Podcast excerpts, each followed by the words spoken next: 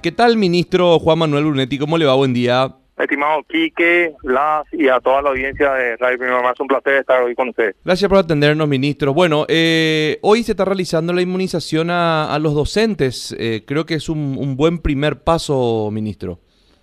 Sin lugar a dudas. Nosotros estamos felices de, después de una semana y unos días que el presidente de la República anunció que los docentes iban a ser eh, priorizados estamos muy contentos de que se esté cumpliendo con, con esa promesa que dio el presidente en, el discurso del primero de, julio y que hoy podamos estar vacunando a, a todos nuestros docentes. Sin duda esa es una gran noticia.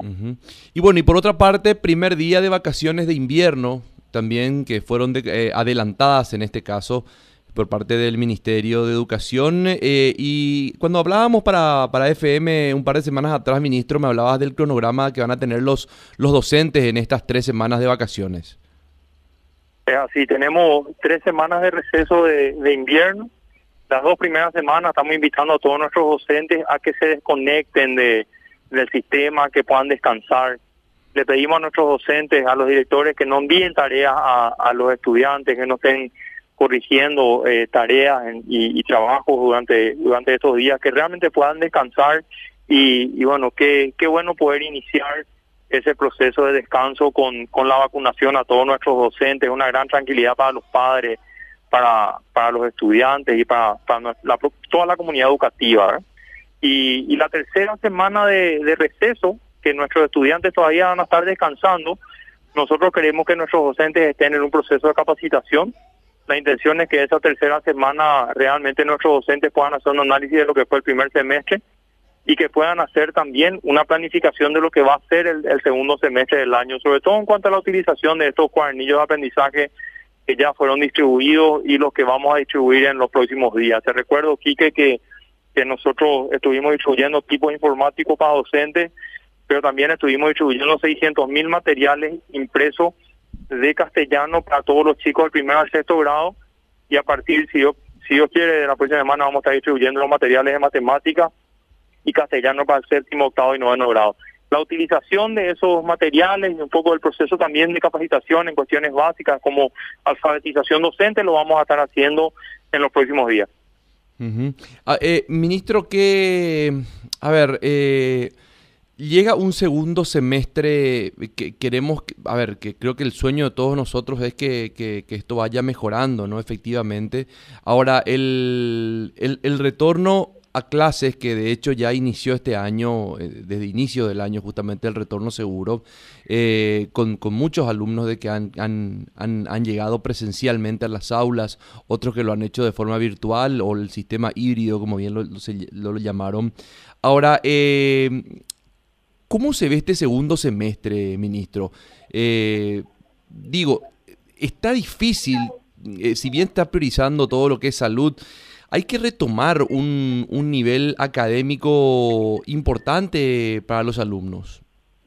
Sin duda es necesario para que podamos volver a ese proceso en el cual nuestros niños, niñas y adolescentes siguen eh, construyendo su capital humano, siguen creciendo nosotros necesitamos eh, que nuestros niños estén estén en aula. Somos conscientes de que de que de que el proceso de enseñanza-aprendizaje se da de manera efectiva dentro de las aulas y, eso ocurre de la misma manera en el mundo, no solamente en, en, Paraguay. Entonces, eh, que hoy estemos vacunando a nuestros docentes es una un hecho muy importante, muy muy muy fuerte para poder soñar con estar de vuelta en, clase. Nosotros tenemos hoy un poco menos del 30% de nuestros estudiantes que están en ese formato presencial o híbrido eh, y esperamos que en el segundo semestre nosotros tengamos mayor cantidad de nuestros estudiantes en ese eh, modelo presencial o híbrido.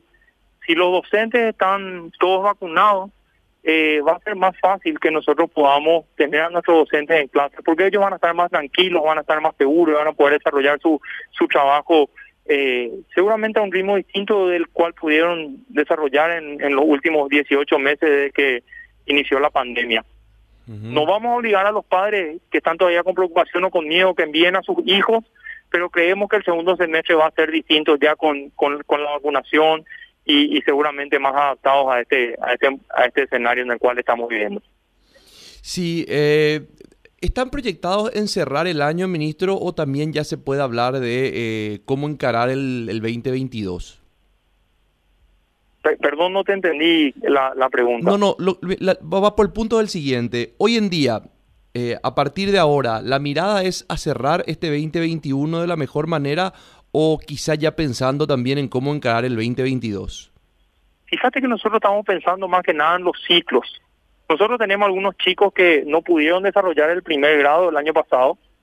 Este año quizás pasaron al segundo grado y, ya perdieron la mitad del año porque no pudieron estar en clase, porque no tienen una computadora en su casa, porque no tienen internet.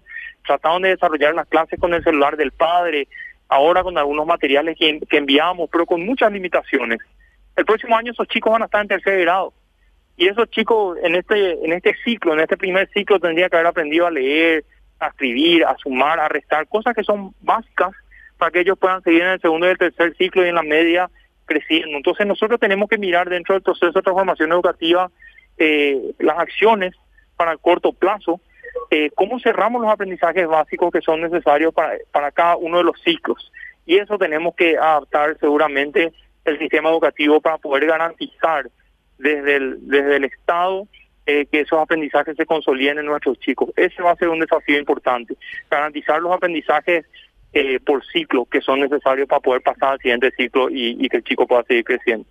Ahora, eh, siendo, siendo optimistas y entusiastas con, este, con esta con este descenso de casos de contagio que estamos teniendo, con, esta vacunación masiva que, está comenzando aquí en nuestro país, eh, ¿sería, una virtual, ¿sería una opción la virtualidad para el, para el siguiente año lectivo, ministro, o, dejaría de serlo?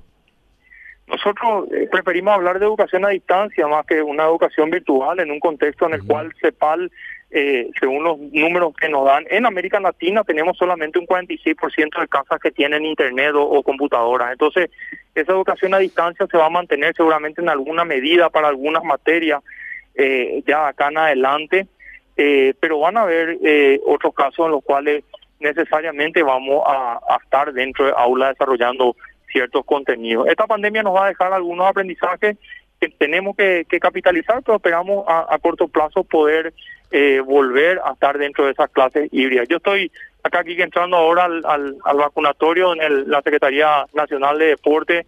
Eh, les agradezco mucho este, este espacio, estamos siempre a las órdenes y, y, te pido eh, poder liberarme para poder entrar acá a saludar a algunos de los docentes que se están vacunando. Dale, ministro, muchas gracias por la comunicación.